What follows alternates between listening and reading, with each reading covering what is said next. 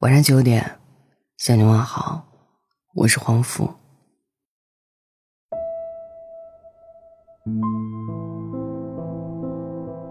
你有没有过这样的经历？爱一个人爱到刻骨铭心，可是他的所作所为，却让你越来越失望。即便如此，你还是忍不住会想他，忍不住默默关注他的一切动态。可是你再也不会为了见他一面而翻山越岭，再也不会为了给他一个惊喜而绞尽脑汁。你依旧爱他，只是再也没有那么执着的非要和他在一起了。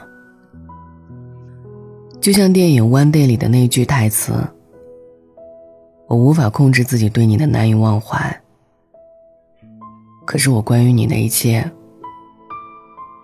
已经再没有了期待。”昨天半夜，我收到了小乔的微信轰炸。他说：“黄甫，他来找我了，说想和我好好的在一起。我真的特别爱他，可是当他说出在一起那三个字的时候，我才发现，我已经没有办法带着我的满心欢喜和他在一起了。我很害怕，这又是一场空欢喜。”小乔嘴里的他。是小乔喜欢了五年的人，两个人刚认识的时候有说不完的话，他抛出的每一个梗，他都能接住；他讲的每一个笑话，他都能迅速的 get 到笑点。他的每一次逞强，他都能看穿。小乔当时觉得，他遇到命中注定的那个人了。为了追他，小乔专门报了厨艺班。邮件在手上起了泡，但看到他把他做的饭全吃完的时候，他就觉得这一切都值得。每天晚上睡觉前，都会给他发送自己精心写好的晚安语。有时候为了见他一面，就在他公司下面等他下班，等到凌晨三点。他说每个月挣的工资不够花，想和朋友合伙开个店，但还缺点钱。小乔二话不说，把自己的积蓄全给了他。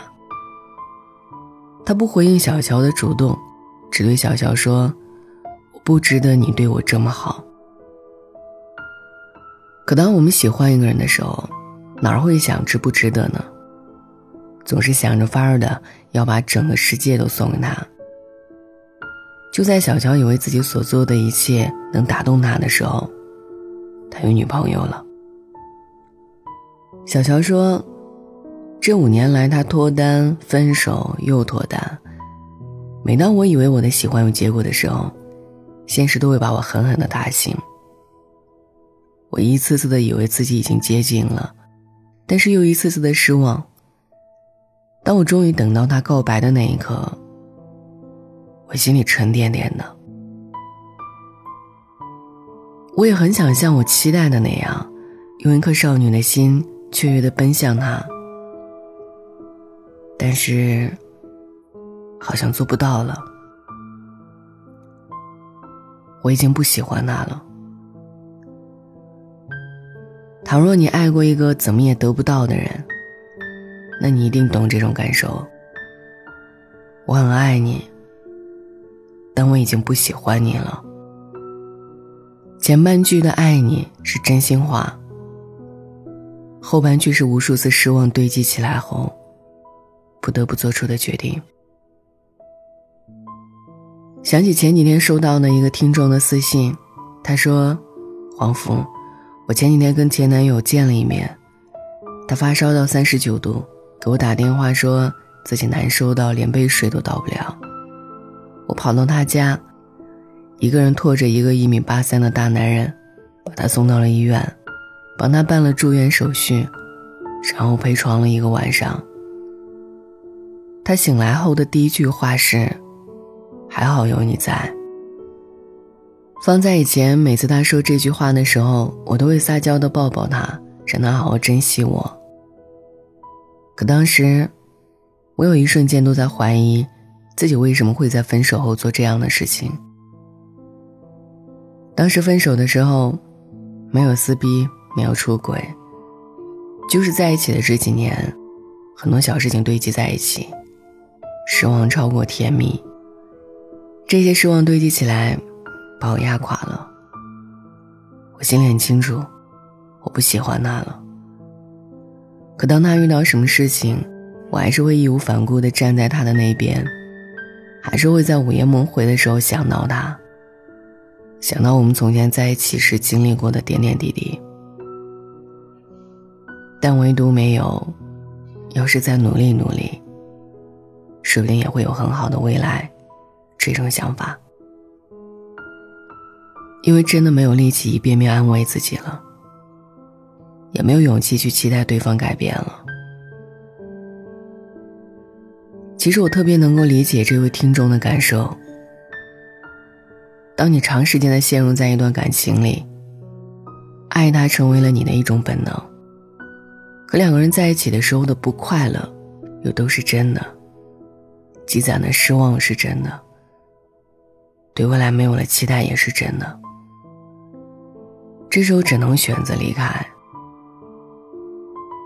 张小娴说：“两个人一起是为了快乐，分手是为了减轻痛苦。你无法再令我快乐，我也唯独离开。离开不是因为不爱你了，只是不想再失望了。”不想再面对一场又一场的空欢喜了，不想再接受爱情给我带来的痛苦了。爱你是我的本能，我没办法剥夺本能。但选择不喜欢你，是我对自己的保护。我会远远的祝福你，余生安好。晚安。我来到你的城市，走过你来时的路，想象着没我的日子，你是怎样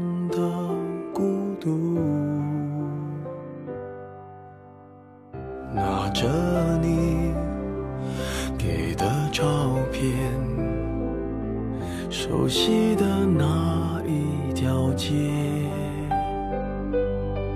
只是没了你的画面，我们回不到那天。你会不会忽然的出现？在街角的咖啡店，我会带着笑脸挥手寒暄，和你坐着聊聊天。我想和你见一面，看看你最近改变。不再去说从前，只是寒暄，对你说一句，只是说一句，好久不见。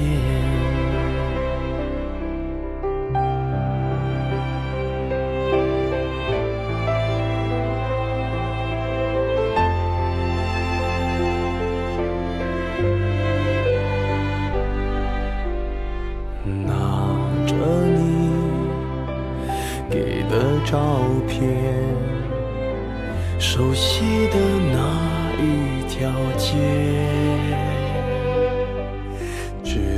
是没了你的画面，我们回不到那天。你会不会忽然的出现？在街角的咖啡店，